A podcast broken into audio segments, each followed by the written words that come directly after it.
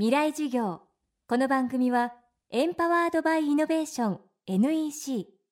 暮らしをもっと楽しく快適に川口義賢がお送りします。未来授業水曜日チャプター3未来授業。今週の講師は統計家の西内博夢さん。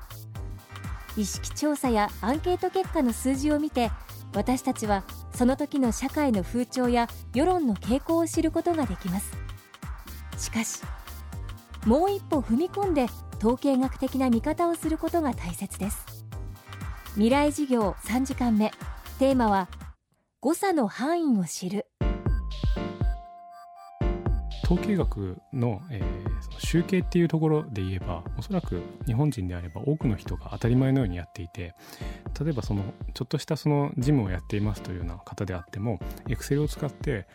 今月もあの製品がいくつ売れま売れましたとか残業時間が何時間平均何時間でしたっていうような計算は誰でもできるようになっています。これはおそらくすごいことなんですけれどもただその次の一歩に踏み込むとしたら誤差というその統計学の概念が理解できなければいけないんじゃないかなというふうに私は考えています。どういうことかと言いますと、え、その誤差の範囲というのは結構その日常的な会話としてそれぐらい誤差の範囲だよねっていうふうなことを言われたりするんですけれども統計学では少し厳密なものとして使われていて、えーと、実際これぐらいのズレがどれぐらいの確率で生じるんだろうっていうことを考えます。例えば調査の結果60%の方がこういうふうに言っていましたっていうのはあくまでその集計結果として正しいんですけれども5人中3人が言っていた60%っていうものと1万人中6,000人が言っていたという60%これはおそらく意味が違うだろうと。実際、えーと、なぜ意味が違うのかっていうことをもう少し考えてみると、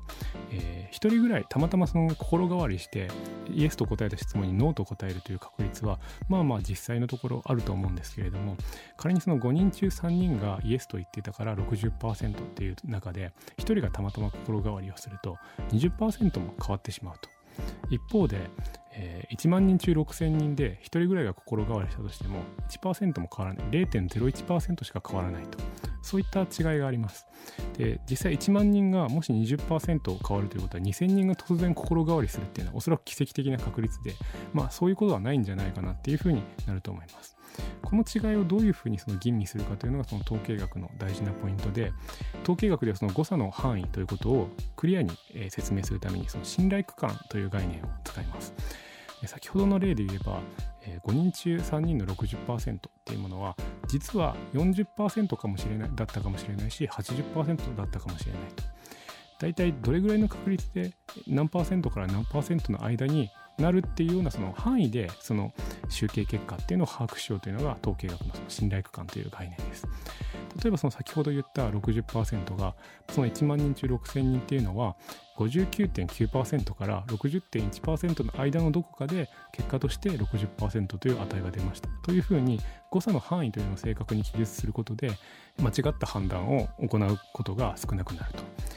え、実際我々が目にする統計の結果っていうのは多くの場合その平均値と割合っていうような集計結果については出ているんですけれどもこの誤差の範囲っていうところがクリアに表現されていないのでできればその何パーセントの人がこう言ってましたっていうデータではなくて誤差の範囲で考慮すると本当は何パーセントから何パーセントの間のどこかかもしれないけどというような付加情報がどこかにあってもいいのかなと。そういった情報を当たり前のように日本人が受け入れられるようになると日本の統計リテラシーというのが大きく変わるんじゃないかというふうに思います。未来事業統計家の西内博夢さんの講義をお送りしました。そしてここでお知らせです。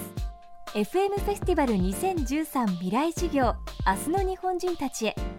今年は日本の転換点未来を作るをテーマに安藤忠雄池上彰菅三淳スプツニクを講師に迎え大学の講義では体験できない特別授業を開講します。この公開授業に200名の大学生をご招待します。10月5日土曜日渋谷ヒカリエホール。ご応募は東京 FM のトップページから。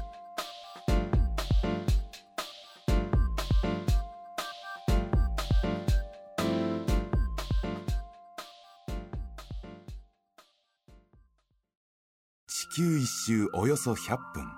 高度700キロから地球の水循環を観測し気象予報や農業などに役立つ衛星しずく。NEC は確かな技術で支えています。この星の今を知り未来につなぐ。NEC の宇宙ソリューション。NEC